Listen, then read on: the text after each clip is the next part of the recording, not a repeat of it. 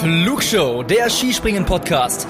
Alle News zum Skispringen der Männer und Frauen, spannende Hintergrundstories und exklusive Interviews. Präsentiert euch das deutsch-österreichische Trio Tobias Ruf, Louis Holuch und Gernot Clement.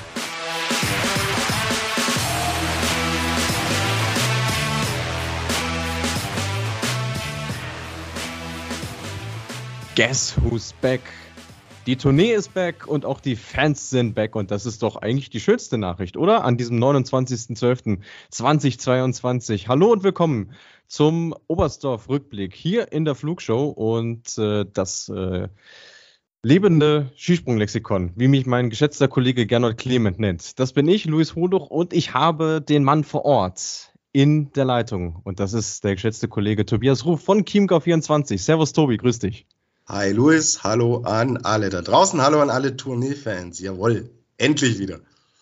Super, dass es klappt. Äh, du bist äh, relativ frisch noch mit äh, Eindrücken von der Schanze vom Schattenberg zurückgekehrt. Wie war denn dieser aufregende Tag heute für dich, lieber Tobi? Ja, ähm, er war das, das wahnsinnig aufregend und die Tage sind extrem lange.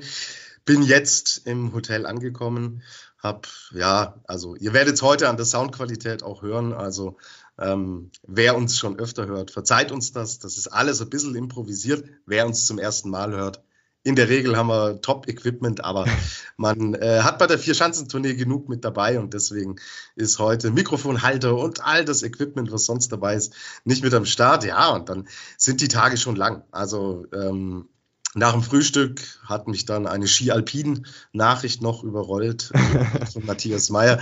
Die muss, um die musste ich mich auch noch kümmern. Dann äh, im Endeffekt Artikel veröffentlicht ab äh, Richtung Oberstdorf. Es sind wieder Zuschauer da. Heißt, es ist natürlich auch ein wesentlich höheres Verkehrsaufkommen und Mai Oberstdorf ist eine Gemeinde von rund 10.000 Einwohnern. Wenn da 25.000 Zuschauer sind, plus der Tournetros, dann kann man sich ja vorstellen, wie es da infrastrukturell schnell an Grenzen gerät. Ja. Und ja, mit um 12 Uhr losgefahren, aber gut organisiert, alles wirklich gut geregelt. Man parkt dann ein bisschen äh, außerhalb von Oberstdorf, fährt dann mit dem Shuttlebus auch rein. Wir Medienvertreter werden dann auch hoch an die Schanze gebracht. Und ja, dann kommt man an, Kampf um die Plätze, ja, Pressezentrum in äh, Oberstdorf Ander. Es gibt zwei, also ein Pressezentrum ist unten in der Stadt im Oberstdorfhaus, das andere ist direkt im Bauch der Schanze sozusagen. Und da sind die Plätze ja begrenzt. Und wenn man da auch wirklich dann Dinge schreiben und produzieren ähm, muss oder will, so wie es ich getan habe, gilt es tatsächlich früh oben zu sein, um sich da auch einen Platz zu ergattern. Und ja, das dauert dann schon zwei Stunden mit dem ganzen Transfer. Ich bin im äh, Hotel in Kempten und ja, zwei Stunden unterwegs, dann bist du oben angekommen, platzierst dich erstmal, dann wird kurz durchgeschnauft, dann gibt's Catering und dann fängt der Probedurchgang an und man kriegt ein erstes Gefühl für das, was sich am Tag entwickeln wird. Aber ich war schon zur Qualifikation da, also dieser ganz große, wow, geil, Tournee, endlich wieder Zuschauer, endlich wieder Fans das hatte ich tatsächlich dann am Mittwoch verspürt. Ja, das war ja auch unglaublich. Also mit, mit 16.000 Zuschauern haben wir ja da einen Weltrekord geknackt für eine Weltcup-Qualifikation im Skispringen. Das ist ja schon mal ein, ein, super Auftakt auch gewesen. Und man muss auch sagen, vom Wetter her, von den Bedingungen, war der gestrige Tag doch ein bisschen besser, zumindest so gefühlt. Wie war es denn vor Ort? Also die Windthematik ist an der Schanze immer schwer einzuschätzen, weil wir natürlich also äh, ich weiß nicht, äh, welches Wetter willst du jetzt äh, anspielen? Das ist tatsächlich, äh, was das Thema Wind. Ja, Wind, genau. Ja. Was das Springen angeht. Ja, das ist, wie gesagt, extrem schwer einzuschätzen, weil du eben unten in diesem Stadion bist. Und Oberstdorf ist jetzt doch eine Schanze, die durch die Tribüne und die ganze Architektur, du warst ja auch schon oft genug da, Luis, doch ein bisschen anders ist als andere Orte, wo man den Wind dann durch offene Stellen auch deutlicher spürt. Also wir haben da unten vom Wind relativ wenig mitbekommen. Es, da oben, es hängen über dem Stadiondach hängen verschiedenste Nationalflaggen und da habe ich in Oberstdorf schon wildere Szenarien gesehen, wie sich die Flaggen bewegt haben. Also ich hatte eigentlich das Gefühl, es ist recht überschaubar, was den Wind angeht. Aber klar, man hat es im Wettbewerb dann mitbekommen. Da war schon was los. Und ich freue mich, Luis, wenn du mir da auch gleich äh, nähere Dinge erzählen kannst, weil es ja wirklich so ist, dass man unten steht, die ganzen Emotionen aufsaugen kann. Aber ja. was oben passiert, wie gerade der Wind, von wo kommt er denn, das spürst du in Oberstdorf, da unten im Stadion eigentlich nicht. Es ist ja auch so eine Eigenheit, dadurch, dass du durch diese relativ hohen Türme auch hast, ist natürlich der, der Weg von ganz oben bis ganz unten schon extrem weit. Also der Höhenunterschied auch und dementsprechend auch viel Angriffsfläche für den Wind. Und gerade heute hatten wir wirklich zwischen zweieinhalb Meter Rückenwind oder meistens war es auch Seitenwind bis ja anderthalb, zwei Meter Aufwind sogar. Und das hat es natürlich für die Jury extrem schwierig gemacht, äh, den Wettkampf zu steuern. Und deswegen haben wir auch so lange Unterbrechungen gesehen, wie wir sie heute gesehen haben, was sich natürlich vor Ort nochmal deutlich länger angefühlt haben dürfte als jetzt äh, vorm Bildschirm. Ja, ja, absolut. Und du stehst natürlich da, ja, die, die Stimmung war gigantisch. Können wir, werden wir, denke ich, gleich auch noch drüber sprechen. Ja. Und du willst dann natürlich, dass es weitergeht und dass es auf jeden Fall fair ist. Und du siehst, es sind die Unterbrechungen drinnen und dann als arrivierter äh, Skispringen Zuseher merkst du natürlich, dass irgendwas nicht stimmen kann. So. Aber du kannst es nicht genau ausmachen. Wo ist denn das Problem? Und wenn du an der Schanze wirklich direkt bist und jetzt nach zwei Jahren endlich wieder auch diese Emotionen mitnehmen kannst, dann hängst du nicht am Handy und schaust, ah, wo könnte das Problem sein, hier und da. Nein, dann saugst du auf, was rund um dich herum passiert. Und ja, ähm, ja deswegen äh, ist es ein bisschen verzerrtes Bild, aber du, was ich heute an Emotionen und Stimmung erlebt habe, das entschädigt für alles, äh, für all die, die Wartezeit. Aber vom Gefühl her, Luis, haben wir am Ende des Tages doch ein faires Springen gesehen. Also es war dann auch richtig in dem Moment. Ähm, die, äh, geht ja, denke ich, sehr gezielt auch um die, die letzten zehn, die letzten fünf. Da ja. hat es ja dann ein bisschen, ähm, hat es ja wirklich länger gedauert. Aber mein Gefühl, man hat da alles richtig gemacht, entsprechend zu warten. Wir sind auch bei der Vier-Schanzentournee. Ja, das ist ein anderes Event. Ich glaube, in einem 0815 Weltcup springen hätte man manchmal vielleicht ein bisschen früher die Dinge laufen lassen, oder? Da gehe ich auch fest von aus. Also man merkt schon, dass dieses Event auch was mit der Jury macht, definitiv. Also so äh, engagierte Diskussionen am Juryfunk habe ich, glaube ich, schon, also zumindest ewig nicht mehr mitbekommen zwischen äh, Sandro Pertile und Boris Sechsler. Das hat man sehr, sehr gut mitbekommen, also welche Überlegungen es da gab. Und ich finde auch, letzten Endes haben sie die richtige Entscheidung getroffen, weil schon im ersten Durchgang hätte man ja durchaus vor dem letzten Duell nochmal äh, die Anlauflänge verkürzen können. Was sich Halvor Egner Granerütz, äh, wir kommen später noch auf ihn, auch gewünscht hat, hat er zumindest in der Pressekonferenz gesagt. Das fand ich eine sehr bemerkenswerte Aussage. Äh, während sich manch einer, ähm, ja, die, die, die, den Mund fusselig geredet hat, dass Gate 16 ähm, schon zu schwierig war, hat er gesagt, das war viel zu viel Anfahrt in der, in, im ersten Durchgang, aber gilt natürlich auch nur, wenn man so gut in Form ist wie er, aber unterm Strich, obwohl es so schwierig war und obwohl wir ja auch gerne die Jury kritisieren, finde ich, war das heute sehr, sehr gut guckbar insgesamt. Das aus deinem Munde bedeutet sehr viel. ja, da stehe ich auch zu, dass ich da immer ein bisschen, bisschen kritischer bin, dass ich nicht immer damit einverstanden bin, wie das gehandelt wird, aber auch in Anbetracht der Umstände war das schon äh, völlig in Ordnung und ich denke, wenn, ach so, doch eine Frage zum Drumherum hätte ich noch, weil mich das natürlich als, als Journalistenkolleg auch interessiert. Ähm, wie groß ist denn der Unterschied jetzt für deinen Arbeitsablauf zwischen Corona-Zeit und jetzt wieder? Also merkst du, dass auch mehr Kollegen vor Ort sind, dass es schwieriger ist, Gespräche zu führen und so? Äh, wie, wie meinst du, schwieriger äh, Gespräche zu führen? Also die, sind, die um, sind die Umstände andere? Musst du dich äh, wieder gegen mehr Leute durchsetzen, quasi, wenn du mit jemandem sprechen so. möchtest? Oder? Du meinst mit Springern Gespräche? Genau, ja, ja. Ja, ja ich ja. dachte jetzt unter den Kollegen. Also nein, nein, ähm, nein, nein. da hat sich natürlich auch viel verändert, dadurch, dass wir keine Masken mehr tragen müssen, ja. keinen Abstand mehr halten müssen. Ja. Ähm, ich war ja letztes Jahr da, ähm, als noch keine Zuschauer und wirklich strenge Corona-Regeln und Auflagen waren. Ein bis, also ich fand schon, es waren mehr äh, Kolleginnen und Kollegen da, aber nicht so viel mehr, wie ich es mir gedacht hätte.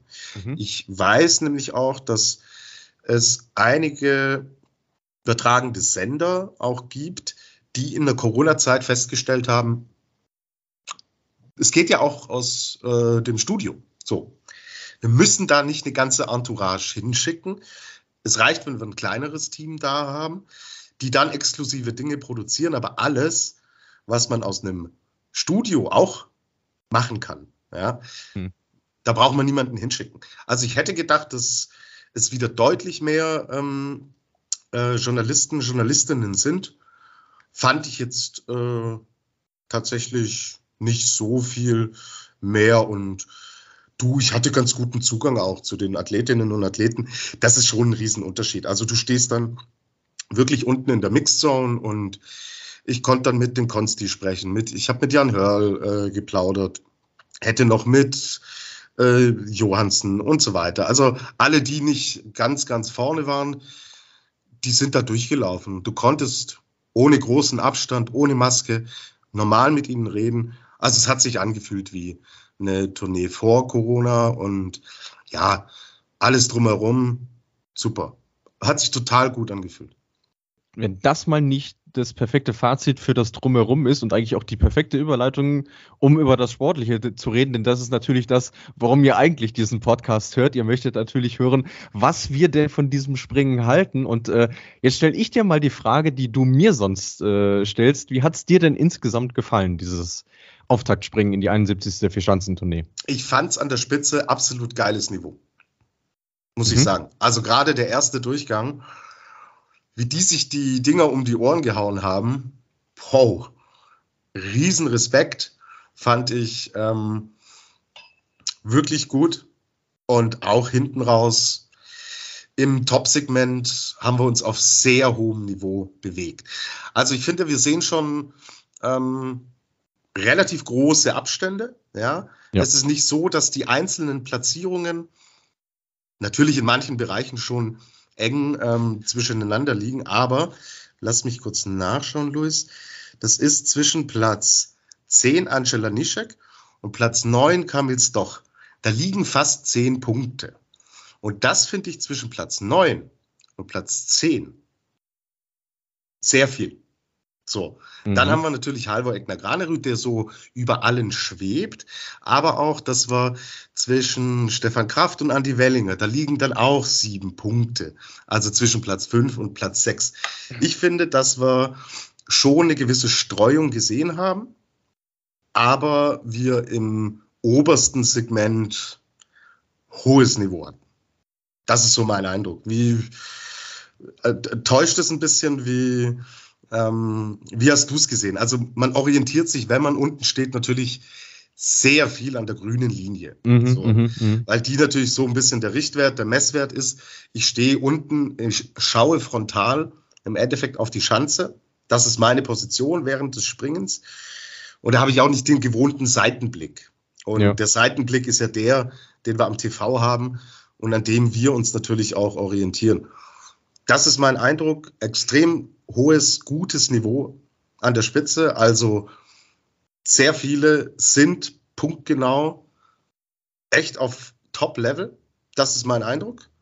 Und dahinter, okay, gibt es Spielräume. Ja, im Großen und Ganzen würde ich dir recht geben. Also du hast wie eigentlich immer in den letzten Jahren so diesen Kreis an ja, jetzt äh, Kandidaten, die um den Goldenen Adler mitspringen, der sich nach vorne hin so ein bisschen absetzt. Du hast natürlich auch die Favoriten, die sich teilweise selbst eliminieren, teilweise auch äh, den Umständen geschuldet. Das äh, darf man bei dem einen oder anderen sicherlich nicht, äh, nicht außen vor lassen.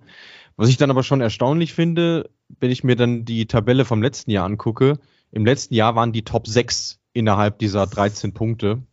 Und jetzt hast du halt da vorne Halvor Egner Granerüth, der wirklich allen um die Ohren geflogen ist an diesem, äh, an diesem Wettkampftag. Und deswegen, ja, im Spitzensegment schon sehr hochklassig, aber ich bin auch ehrlich, ich habe echt lange gebraucht, um reinzufinden. Also so die ersten, ja, 20, 25 hat es mich nicht wirklich angemacht. Also es fühlte sich an wie ein normales äh, Weltcup-Springen, so vom, vom, vom Spannungsverlauf her. Äh, von, von dieser Kurve, die wir immer so gerne äh, beschreiben. Also es fühlte sich jetzt nicht großartig an, auch durch die K.O.-Duelle, weil ja doch vieles leider Gottes sehr, sehr eindeutig war. Aber hinten raus hat es dann natürlich zugelegt und die Ironie war ja, sobald im ersten Durchgang der Anlauf dann verlängert wurde, wurden die Bedingungen auf einmal besser und dann kamen auch die Sprünge, die so richtig, richtig hochklassig waren. Ich glaube, die Initialzündung war da der Sprung von Andy Wellinger im ersten Durchgang. Mhm. Und der hat auch im Stadion sehr viel bewegt. Ja, also man hat es gehört. Kannst du ja denken, was da dann los war. Ja, ja, ja, mhm. da war das deutsche Fahnenmeer dann am Start, ja. Ja, ja. Aber klar, ich meine, K.O.-Duelle haben natürlich auch eine, bringen eine eigene Dynamik dann auch mit sich weil wir es eigentlich auch gewohnt sind, dass wir hinten raus die stärksten Springer sehen. Durch die K.O.-Duelle sehen wir hinten, wenn jetzt mal nicht so ein Stefan Kraft äh, 44. wird in der Qualifikation, sehen wir hinten halt relativ viele Athleten, die wir normalerweise nicht äh, am Ende von äh, Durchgängen im Skispringen sehen. Deswegen, ja. auch da ist natürlich so die Perspektive schon ein bisschen anders. Aber ich brauche es nicht immer, aber ich fand es heute bei den Damen ja auch schon cool. Ich mag die K.O.-Duelle. Wenn ich sie äh, ab und zu serviert bekomme, so. Ich habe auch zu Weihnachten äh, Ente gegessen, ja, bei meinen Eltern. Ganz fantastisch. So. Ja. Schön mit Kloß, gute Soße dazu. Ah, lecker, schmecker. Jeden Tag Ente. Da sage ich dir nach drei, vier Tagen, na, nee, da lieber die, die Würstel mit Adamaisch, ja. ähm, aber so ab und zu, zu einem speziellen Event, haben die K.O.-Duelle schon auch eine besondere Würze und sie sorgen natürlich auch für super Spannung. Thema Markus Eisenbichler heute. Ähm, ja, deswegen, die Streuung ist, glaube ich, hängt auch irgendwie mit, dieser, mit diesem K.O.-System schon ein bisschen zusammen. Definitiv. Also vielleicht war ich im Vorhinein auch einfach verwöhnt durch die K.O.-Duelle, die es bei den, bei den Damen beim Silvesterturnier gab, weil das in, in, in Villach echt äh, hin und her ging gestern und heute und da viele sehr, sehr knappe Entscheidungen dabei waren. Also das war untippbar im Vergleich äh, zu dem, was wir bei den Herren heute gesehen haben. Vielleicht spielt das auch noch so ein bisschen mit rein. Äh, dann lass uns doch auf einzelne Protagonisten eingehen. Und ich denke, das spannendste Thema aus deutscher Sicht ist leider, wenn man so will, einer, der es gar nicht erst in den zweiten Durchgang geschafft hat, sondern äh, ja, irgendwie so ein bisschen rat- und planlos wirkt. Äh, Markus Eisenbichler ähm, im Duell mit Fatih Arda Ipciolo äh, musste er bereits die Segel streichen und jetzt stellt sich so ein bisschen die Frage, was machen wir jetzt mit dem Eiser was macht er vor allem äh, mit sich? Äh, wie ist denn deine Perspektive auf seinen aktuellen Zustand? Also wir hatten es ja schon befürchtet, haben die ganze Saison schon drüber gesprochen. Ich habe euch ja auch einen Einspieler damals mitgebracht, wo er über Motivationsprobleme gesprochen hat.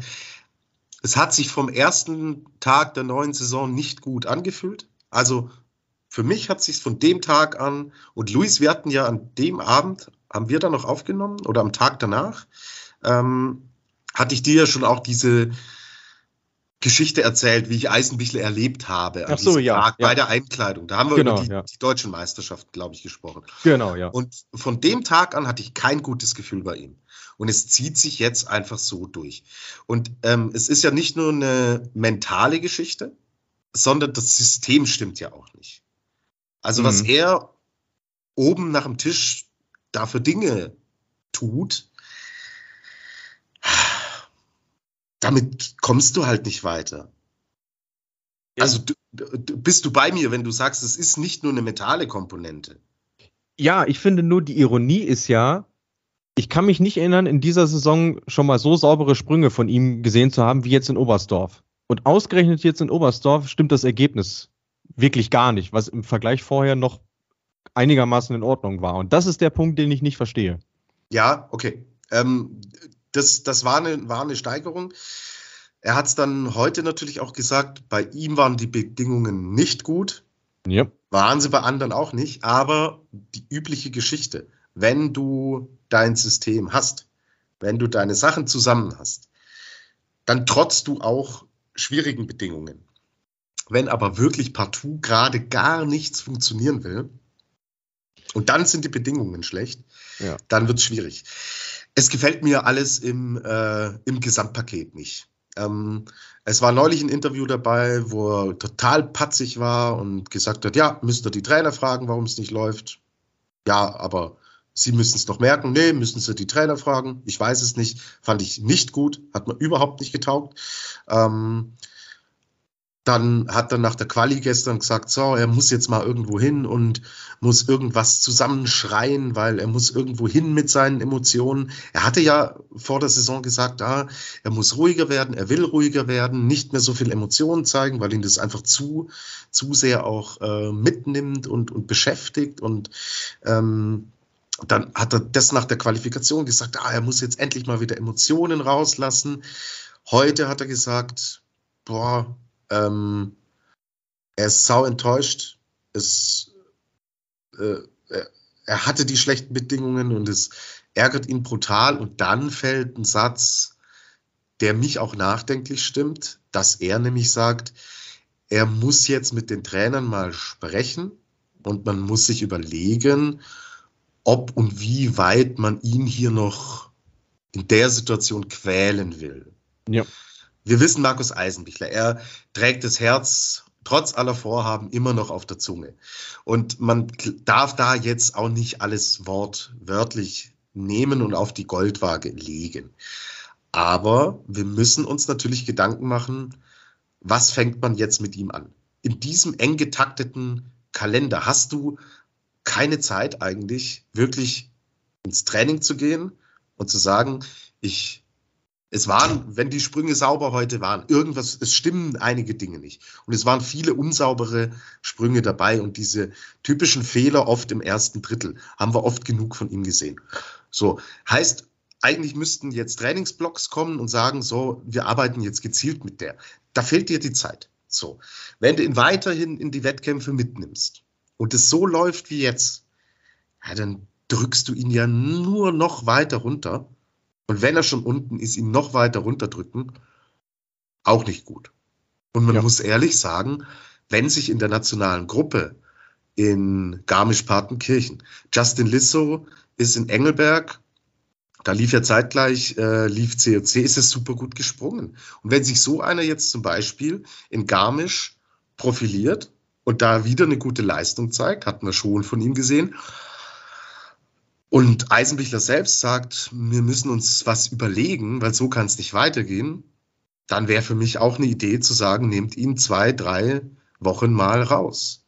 Pause machen, gezielt an Dingen arbeiten, mal runterfahren, weg aus dem Trubel. Ihm bringt gerade eine Vierschanzentournee nichts. So, das ist für einen Geiger jetzt oder einen Wellinger, Philipp Reim und das ist natürlich saugeil. So, die Atmosphäre da mitnehmen und so weiter, voll gut. Ja, aber für Markus Eisenbichler in der Situation momentan ähm, bin weit weg jetzt von ihm, bin auch weit weg vom Trainerdasein oder bin, äh, habe auch kein Psychologiestudium gemacht innerhalb der letzten zwei Wochen bis äh, zur vergangenen Aufnahme. Aber dass man irgendwas tun muss, wenn er selbst so offensiv schon andeutet, liegt es meiner Meinung nach auf der Hand. Und ich weiß nicht, ob er bei der Tournee noch viel gewinnen kann.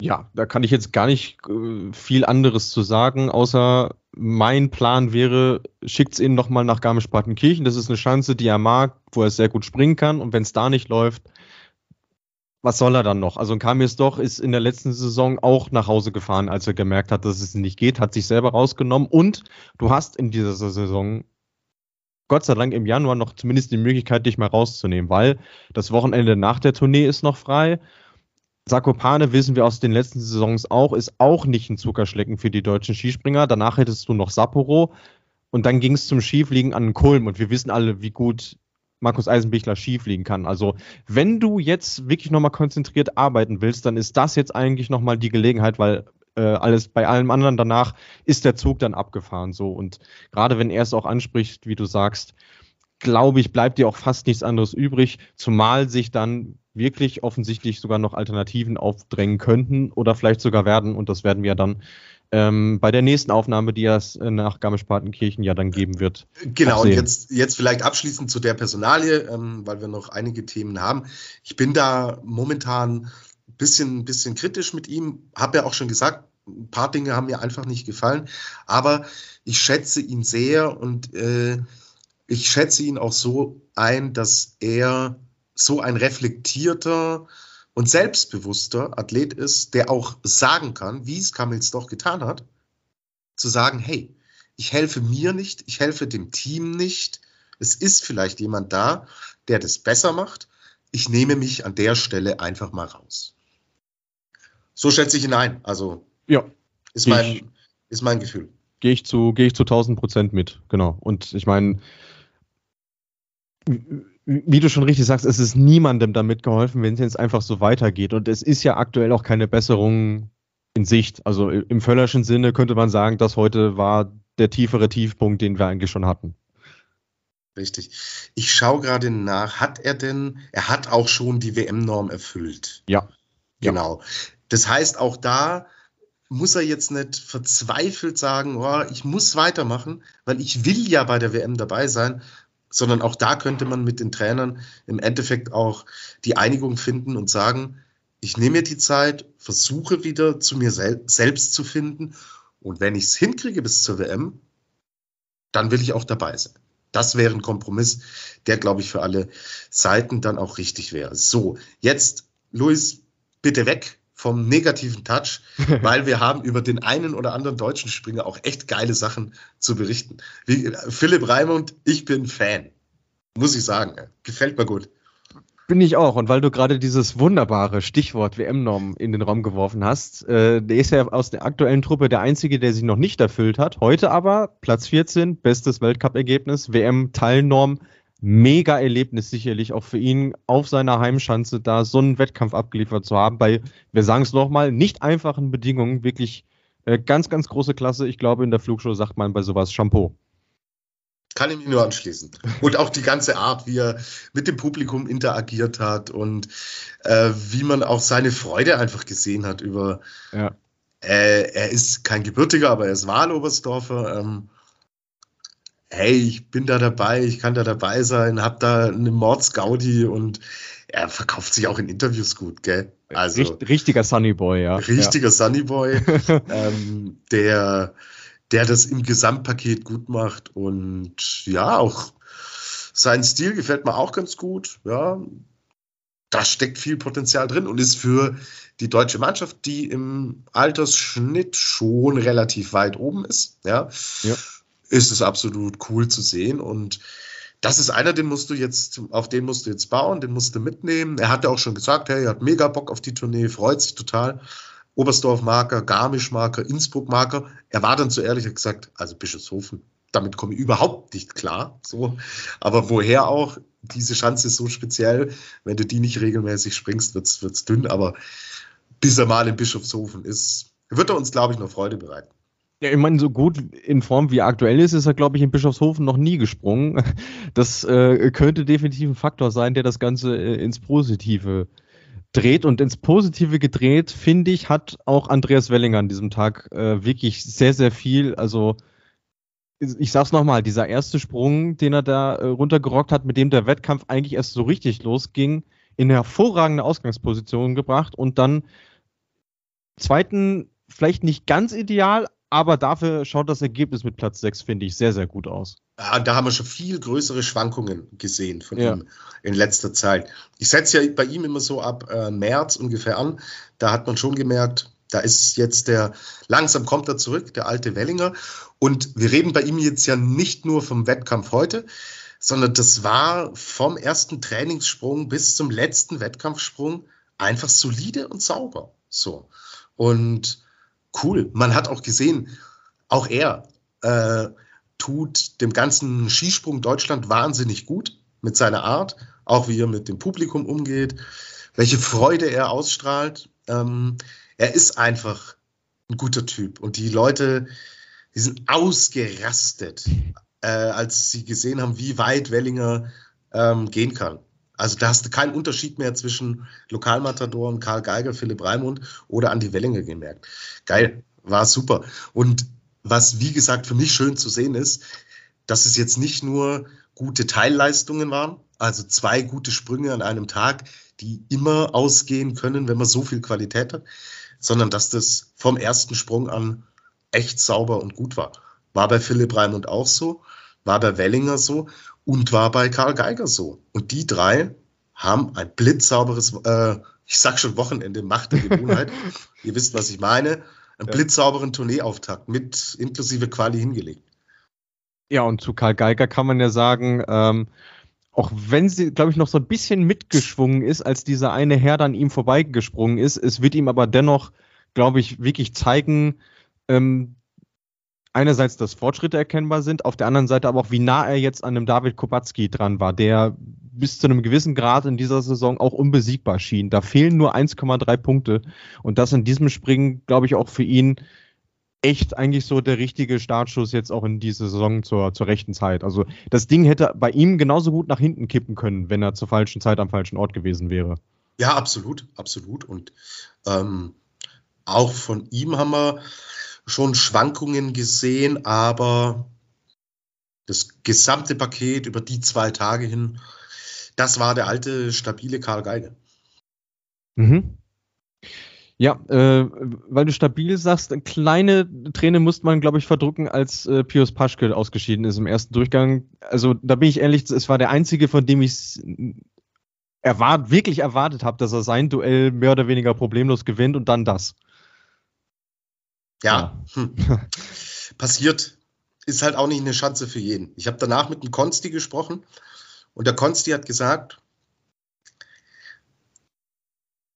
die Chance ist so simpel eigentlich, dass man sie sich irgendwie schwer machen muss. Wenn man sie nicht, wenn man sie nicht intuitiv beherrscht, ja. ist sie so einfach, dass sie schon wieder schwierig wird. Er kommt mit der Chance nicht klar. Die Ergebnisse gemerkt, in den ja. letzten Jahren waren nie gut von ja. ihm in Oberstdorf. Und ich habe ihn danach heute getroffen. Er hat gesagt, Mensch, scheiße war das. Bin richtig sauer, aber ja. ja. Ist eine andere Situation, eine andere Konstellation. Auch ein, auch ein Paschke äh, wird darüber hinwegkommen und der hat jetzt nicht total niedergeschlagen gewirkt. Ähm, ja, ja. ähm, die drei anderen Deutschen haben es gut gemacht. Es kann auch nicht jeder im Team durchkommen. War ja bei den anderen Mannschaften auch nicht der Fall. Und äh, da kommen die nächsten Chancen. Und da sind aber die Grundvoraussetzungen andere, wie bei, bei Markus Eisenbichler oder bei Konstantin Schmid. Also alles in allem, trotz ähm, kleiner Wermutstropfen, können wir da, glaube ich, ein sehr, sehr positives Fazit ziehen. Das hat Bundestrainer Stefan Horngacher auch gemacht. Ähm, natürlich auch völlig zu Recht, wenn du mit den Ergebnissen äh, vom Schattenberg Richtung große Olympiaschanze fährst. Ähm, ich habe die Übertragung heute im, im ZDF äh, verfolgt, weil ich natürlich auch die Stimmen einfangen wollte und generell das, das Stimmungsbild auch. Und mir ist in der Vorberichterstattung aufgefallen, dass bei, als es um die Tourneefavoriten ging, einer so ein bisschen heruntergefallen ist. Und da dachte ich so, oh, das wird seiner Form in dieser Saison aktuell aber nicht gerecht. Aber irgendwie erwies es sich dann doch irgendwo als Prophezeiung, denn Angela Nischek konnte seinem Status nicht ganz gerecht werden. Es ist nur Platz 10 geworden für, für den Slowenen. Der Abstand nach vorne ist schon ziemlich, ziemlich groß. Nicht nur was die Platzierung angeht, sondern auch was die Punkte angeht. Ähm, ja, was machen wir mit ihm? Ist es dann doch der Tourneedruck, der ihm vielleicht ein bisschen zu Kopf gestiegen ist? Ja, scheinbar. Und der, der typische Satz von meinem Freund Andy Goldberger, du kannst die Tournee in Oberstdorf nicht gewinnen, oh. aber du kannst oh. sie verlieren. Und ich, er war eigentlich auch mein, meine Theorie war, Kubacki hat all den Druck in seinem Rucksack. So. Für die Deutschen, für die Österreicher ist es eh immer schwer, weil auch medial und so weiter. Der Goldi hat es uns ja wunderbar erklärt. Hört es dann mhm. noch mal rein in die, in die Folge, wo er diese Faszination-Tournee erklärt. Ähm, und dann dachte ich, ja, hm, Lanischek, das Highlight ist die WM. Da hat er den großen Druck. Er kann die Schanzen. Er ist einer, der große Schanzen schön beherrscht. Wir haben doch gesagt, oh, der kann auch bei hohen Weiten schön die Landung setzen. Das kann der große Vorteil sein. Ja, vertan sprach der Hahn und stieg von der Ente, mein lieber Luis. Ja, also, das Ding ist leider durch für ihn. Tut mir leid. Ja. Den werden wir schon, schon noch mal sehen auf einem, auf einem Podest bei der Vierschanzentournee.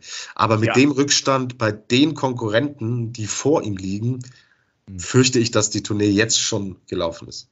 Das, das, das denke ich auch. Also wenn dann, wenn man großzügig ist, finde ich, kann man an die Wellinger vielleicht noch mit reinnehmen, aber dann hast du halt auch nur noch die Top 6, die jetzt nach Oberstdorf noch übrig bleiben. Und das ist natürlich ein, ein sehr, sehr erlesener Kreis. Aber wo wir gerade schon bei Leuten sind, die man vielleicht zum Tourneetitel auch irgendwie geredet hat, äh, Grüße an der Stelle an unseren österreichischen Spätzle Gernot Clement, der ja Manuel Fettner so ein bisschen als Geheimwaffe auf dem Zettel hatte, von dem ich heute auch ehrlicherweise ein bisschen enttäuscht war, weil ich finde, so Rückenwindbedingungen, starker Absprung, das ist eigentlich so was gewesen, wo der Fetti hätte glänzen können, aber irgendwie ging es für ihn heute, heute nicht so wirklich aus, sodass äh, Stefan Kraft am Ende ähm, Fünfter wurde als bester Österreicher und dann natürlich auch die Frage, wie überrascht waren denn die Leute über seinen Auftritt nach dem, was er am Qualitag gezeigt hat? Doch schon sehr überrascht. Und ich bin sehr positiv überrascht.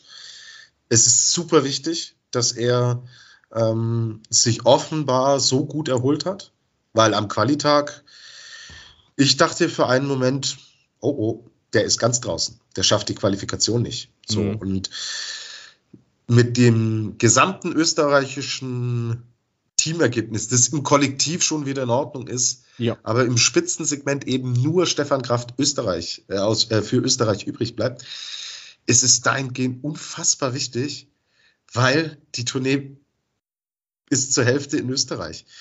Und wenn du ohne jegliche Ambition auf ein Top-Ergebnis in der Gesamtwertung nach Innsbruck kommst, drückt Ach. das die Stimmung um einige äh, Prozent. Äh, wir reden von 30 bis 40 Prozent nach unten. Und deswegen ist es für die gesamte Tournee mega wichtig, für die österreichische Mannschaft super wichtig. Und ähm, Riesenrespekt, Stefan Kraft, so zurückzukommen. Jetzt kann er durchstaufen. Er muss sich jetzt durch äh, Garmisch durchbeißen. Ja? ja. Das ist die Chance, die ihm überhaupt nicht liegt. Aber ich habe das Gefühl, so wie der Saisonstart war, das war auch nicht immer seins. Da hat er mir schon extrem gut gefallen. Er hat sich jetzt von diesem kleinen Rückschlag in der Quali trotz der gesundheitlichen Probleme so gut erholt. Ich glaube, er wird dieses Jahr in Garmisch uns nicht abschmieren. Es ist mein Gefühl, er wirkt mir vom ganzen System her und mental einfach stabiler als in den letzten Jahren. Mhm, würde ich im Großen und Ganzen mitgehen. Und es ist natürlich immer so die Frage, wie definiert man dieses Abschmieren, also so nach dem Motto, zweiten Durchgang gar nicht erreichen. Also das äh, würde ich auch mal ausschließen an der Stelle. Aber ich denke mal so, wenn es irgendwie in dem Rahmen halten kann, auch wieder Fünfter in, in Garmisch-Partenkirchen wird, dann hat er ja weiterhin alle Chancen, wenn sich nicht wer weiß, wer äh, da vorne absetzt. Ja, ja, und ich glaube nicht, dass wir jetzt noch dreimal diese Ausreißer von Halvor Egner Granerüth sehen werden. So.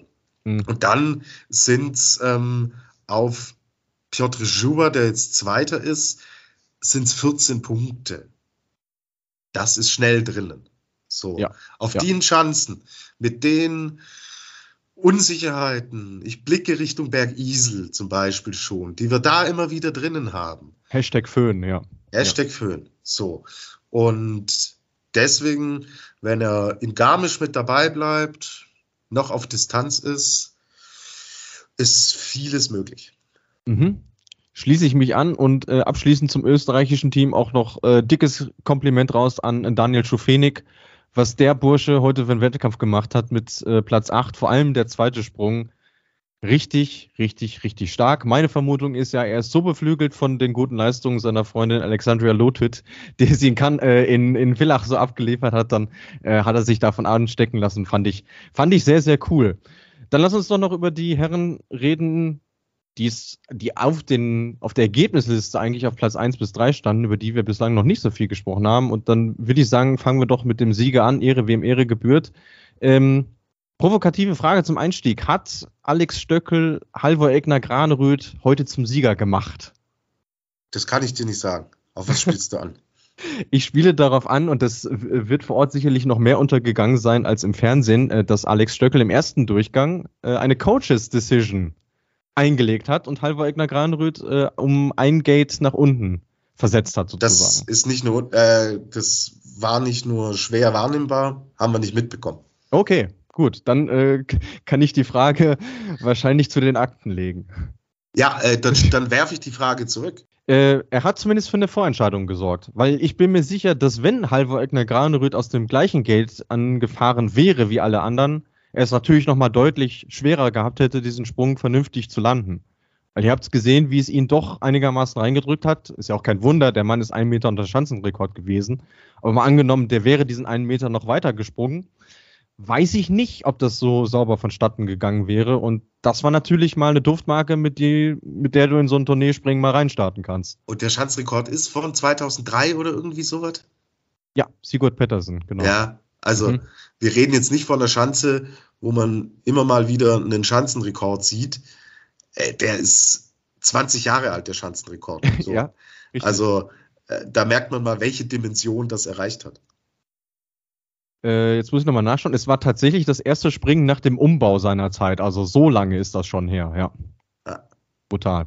Nee, aber wirklich, äh, ich weiß gar nicht, was man zu der Leistung sagen soll. Vor allem vor dem Hintergrund, dass ja viele daran gezweifelt haben, vor allem nach seinem emotionalen Post, den er ja nach Engelberg abgesetzt hat, ist er mental soweit? Ist er wirklich in der Lage, diesem Druck standzuhalten bei der Tournee, wo er schon mal als Mitfavorit reingefahren ist oder sogar als Topfavorit und es schon relativ zeitig dann vorbei war. Und das, was er heute da als Antwort drauf gegeben hat, brutal. Wirklich brutal. Ja, und wir reden auch bei ihm nicht nur von heute. Er hat die Quali gewonnen. Er war im äh, Probedurchgang heute der Beste. Mhm. Er gewinnt den ersten Durchgang. Er gewinnt den zweiten Durchgang. Das ist ein Blitz. Ne, ich wollte schon wieder Wochenende sagen. Das ist ein, äh, waren zwei blitzsaubere Tage hier in Oberstdorf und mich freut es total. Also mag ihn als Typen eh total gerne, nicht erst seit unserem Gespräch, auch ja. Seine Art sagt mir unheimlich zu. Fand es auch mega cool, dass er gestern im äh, ZDF bei der ähm, Qualifikation wurde danach interviewt und er hat tatsächlich gesagt, ja, er will es auf Deutsch versuchen. Und ja. dann hat Halvor seine ersten Versuche auf Deutsch gemacht. Irgendwann, als die Fragen dann ein bisschen präziser und technischer wurden und er da auch niemandem zu nahe treten wollte, ja. ist er dann ins Englische gewechselt. Aber ja, diese ganze Art, äh, er hat diese extrem schwere Saison, glaube ich, gut verarbeitet.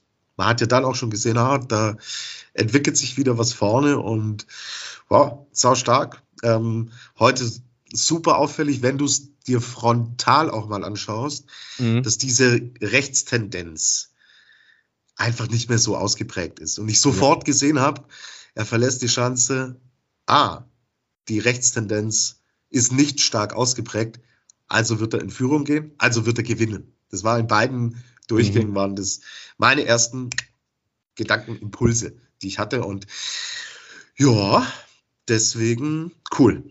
Also, das bringt richtig Zunder rein, weil dahinter eigentlich der absolute Top, äh, Überflieger und Top-Favorit David Kubacki, der die Tournee schon gewonnen hat, der sie damals aber nicht in Oberstdorf gewonnen hat, mhm. sondern der danach richtig gezündet hat. Und der, der ist nämlich, ist er nicht sogar der Schanzenrekordhalter von Garmisch? Ja, und Bischofshofen auch. So, und jetzt ist er der Jäger. Halvor ist der Gejagte. Und das wird eine extrem interessante Konstellation. Weil mhm. Kubacki, was hat Kubacki zu verlieren? Er hat sie schon gewonnen. So. Halvor hat sie nicht gewonnen. Norwegen wartet sehr lange auf einen Sieg bei der Vierschanzentournee. Also, das war einmal schon ein Befreiungsschlag heute, aber es wird, glaube ich, vom Druck her jetzt nicht leichter für ihn. Das äh, denke ich auch. Und das fing ja schon damit an, dass ihm, ich glaube, ein österreichischer Kollege war es, auf der Pressekonferenz ja die Frage gestellt hat, ähm, was dieser Vorsprung jetzt äh, mit, ihm macht quasi. Und er, er meinte nur so, ja, hat nicht mal Schlierenzauer auch mit 18 Punkten geführt und das Ding dann noch vergeben. Also der weiß das auch sehr gut einzuschätzen, wie es jetzt um ihn steht. Also wer ihn jetzt äh, schon zum vermeintlichen Sieger küren will, der hat den Sport nicht verstanden und der hat die Vierschanzentournee nicht verstanden. Ja. Wir reden von 13,4 Punkten. In einem, an einem schlechten Tag ist das in einem Sprung gegen David Kubacki weg. Wir haben neulich über David Kubacki gesprochen, der mit einem Rekordvorsprung seit, äh, wie, wie viele Jahre waren es? Fünf, sechs Jahre ist es her, ja. dass einer mit so einem Vorsprung gewonnen hat. Das waren 30 Punkte oder was es waren. Ja, ja Leute, was sind denn dann 13,4? Also ja, genauso gegen, es, den, gegen den Kubacki sind 13,4 Punkte. Nee. Vorsicht. Aber ähm, das soll die Leistung von Halvor natürlich keinesfalls schmälern. Aber nee. wer hier äh, von einer Art Vorentscheidung spricht, Na, ja, sorry. Also bitteschön. Das können wir nach, nach Innsbruck können wir über solche Dinge reden. Aber nicht, nicht jetzt gerade bei einem österreichischen Kollegen hat es mich dann doch sehr gewundert, von denen man ja unterstellen würde, dass sie das Prinzip so einigermaßen verstanden haben, ja. Okay, ähm, aber weil du eben gerade sagtest, soll die Leistung nicht schmälern, werfe ich jetzt noch eine Aussage von David Kobatzki rein. Der hat nämlich gesagt, ja, das Beste ist natürlich, wenn du nach Oberstdorf Führender bist, genauso wie Halver Egner Granerüth es ist. Also er wäre tatsächlich, laut seiner Aussage, lieber in Halvors Position, ist jetzt aber der, der Jäger. Aber ich denke mal, da wird er drüber hinwegkommen, vor allem wenn er weiß, dass er noch Reserven hat, so wie ja, am heutigen Tage. Geh mir heute zu einem und frag, äh, ob er mit der Position von Halvor tauschen würde. Ja, würde jeder, ja klar. Ja. Und, und Kubanski kann jetzt natürlich wunderbar auf Understatement machen. Ja, klar. Ja. Also für ihn, er weiß schon, ah, das kann ich jetzt schön zu meinen Gunsten auch im Endeffekt ausspielen. Wir haben alle die Reaktion von Kubanski gesehen. Mhm. Und so emotional habe ich ihn ganz selten gesehen. So. Und das zeigt, was tief innen drinnen vorgeht. Und deswegen kann er da jetzt ganz entspannt nach Garmisch fahren. Und extrem wichtig, weil wer hat die meisten Journalisten natürlich wieder mit an Bord? Die Polen. Logisch. Egal. Heißt, dieser mediale Druck ist in Polen nochmal eine ganz andere Nummer. So. Mhm. Und er ist jetzt nicht der Einzige, weil Piotr Joa, der Goldi hat mir noch gesagt, der kommt ihm immer ein bisschen zu kurz. Alle reden es immer über Lanischek, Granerüth, Geiger, Kraft, selbst über Kobayashi, selbst über Lindwig, äh, die ja Einfach Lindwig, Kobayashi, brauchen wir gar nicht mehr äh, darüber reden jetzt. Ähm, aber über Piotr Joa spricht kaum jemand. Der Typ ist einfach auch nervlich und mental eine Granate. Und der bringt auch wirklich alles mit, um da ganz oben mitzumischen. Der ist drei, der ist Zweiter. Kubacki ist Dritter. So, müssen wir uns vor Augen halten. Und wenn der in den Flow reinkommt, du kommt bei der Vierschanzentournee auf Konstanz an. Habe ich auf dem Zettel. Habe ich auf dem Zettel. Bleibt einem ja auch jetzt nichts anderes übrig. Nee. Und ich denke mal, David Kopatzki ist ihm auch nicht böse, dass er ihm den medialen Druck, den du gerade schon angesprochen hast, so ein bisschen auch von den Schultern nimmt, ja, weil klar. einer alleine ist natürlich nochmal eine ganz andere Hausnummer. Und ähm, ja, ihr habt schon oft gesagt, Piotr Jura ist echt so ein, so ein Phänomen, aber es ist natürlich extrem beeindruckend, wie der aktuell seine Sprünge abruft und wie der heute im Auslauf eskaliert ist. Also du erinnere dich, wie er sich gefreut hat, als er äh, letztes Jahr in Oberstdorf Weltmeister wurde. Gefühlt ist er heute dreifacher Weltmeister geworden ja. und zwar nur heute. Ja, und äh, nicht nur Welt, der ist äh, Fußball-Weltmeister, ja. äh, der ist auch Weltmeister im Handball, der, der, der ist ja. Weltmeister in alles geworden heute. Ja, Genau, also ich wünsche mir von Johnny Infantino den Satz Today I feel Jua. Das, das, das würde ich mir noch wünschen, ja. Aber war cool, waren coole Bilder. Auch er Absolut. und Kubanski. Man ja. merkt ähm, diese Differenzen in der polnischen Mannschaft. Genau vor einem Jahr haben wir uns damit intensivst und intensiver beschäftigt. Erinnert dich, mhm. als ich den polnischen Kollegen auch zu Gast hatte, ja. äh, was heißt zu Gast, mit dem ich äh, ja, genau. in, in, Innsbruck geredet habe, ganz toll damals, er hat uns auch mitgenommen und meinte, pff, wir können es uns nicht erklären und alle rätseln und keiner weiß, was los ist. Dann kam immer wieder, ähm, kamen diese Gerüchte auf, es gibt interne Probleme, da stimmt was in der Mannschaft nicht. Wenn ich solche Bilder jetzt sehe, hey, Hut ab, Thomas Thurnbichler und Team, ihr habt diese Mannschaft wirklich auf Spur bekommen. So, dass auch hier nicht alle durchkommen, ja, ist, ist auch natürlich irgendwie klar, gehört dazu. Mal gewohnt mittlerweile. Ja. Aber äh, wir haben einen Pavel Wojcik mit dabei, der sich so langsam da reinfindet, ja. Äh, du musst auch in Richtung Zukunft gehen, aber gleichzeitig sind die Sie sind jünger als ich, aber ich sag die Alten, echt voll da. Kamils doch Neunter. Blitzsauberer Auftakt für das gemessen, wo er herkommt. Und die zwei da oben, die sich so gefreut haben, die anderen haben sich mit ihnen gefreut. Da ist voll die Dynamik drinnen, leistungstechnisch und auch teamtechnisch. Genau, wo, wobei äh, man sicherlich dazu sagen kann, also äh, zwischen Schüber und Kobatski hat es äh, wahrscheinlich noch nie nicht gestimmt. Also die haben sich schon seit jeher gut verstanden, aber es ist natürlich das, was du gerade gestillt hast, ein absolutes äh, positives Zeugnis, was man äh, Polen da ausstellen kann. Äh, Kam ist doch sicherlich der Mann, der heute die meiste äh, TV-Zeit äh, bekommen hat, weil er sehr oft eingeblendet wurde, wie er da oben saß und ja doch äh, eine Gelassenheit ausgestrahlt hat, wo ich so dachte, okay, der ist mit sich im Reinen, das, der, der weiß schon, das wird irgendwie und genauso, genauso kam es ja dann auch. Ähm, was ich aber noch interessant habe, und das wirst du sicherlich nicht mitbekommen haben, ist, dass auf, auf Twitter mal wieder einige Screenshots von Anzügen kursiert sind. Ähm, und der insbesondere der Anzug von Jua schon ziemlich, ziemlich groß aussah, wo selbst die polnischen Kollegen gesagt haben, puh, der schaut aber ein bisschen, bisschen üppig aus. Ähm, wie immer in der Flugshow, wir werden das im Auge behalten. Wunderbar, super. So, Luis, ich ja. bin müde. Zwei Tage Oberstdorf haben mich wirklich geschlaucht. Ich glaube aber, wir haben soweit das Ding heute ganz gut äh, durchgebracht, oder? Was meinst du? es wäre jetzt auch traurig, wenn wir nach 51 Minuten sagen würden, ach, wir müssen noch über dieses und jenes sprechen. Äh, ich denke mal, wir haben es ganz gut auf den Punkt gebracht, ja. Geplant war eine halbe Stunde. Schauen wir, ob wir vielleicht bei den nächsten Springen das vielleicht kürzer hinkriegen. Klar, es fällt dann erstmal die Komponente, wie war es mit Zuschauern und so ja. weiter.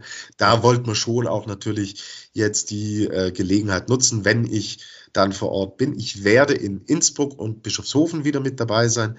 Garmisch muss ich mir immer eine kleine Auszeit gönnen, aber ab Innsbruck gibt es dann wieder Insights und da mache ich mich dann auch auf Stimmenfang wieder und dann schauen wir mal, ob wir unter den 51, 52 Minuten von heute bleiben. So, Luis, du kannst ja das Programm, was wir in der Flugshow geplant haben, jetzt noch mit auf den Weg geben. Und ich gebe euch schon mal mit auf den Weg.